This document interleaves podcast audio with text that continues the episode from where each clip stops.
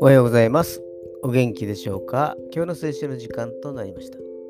今日の聖書の箇所は、新約聖書、エペソビトへの手紙4章29節エペソビトへの手紙4章の29節でございます。お読みいたします。悪い言葉を一切口から出してはいけません。むしろ必要な時に人の成長に役立つ言葉を語り、聞く人に恵みを与えなさい。アメン。とは言っても、現実の世界では悪い言葉を口に出したり、相手を傷つける言葉を吐いたりします。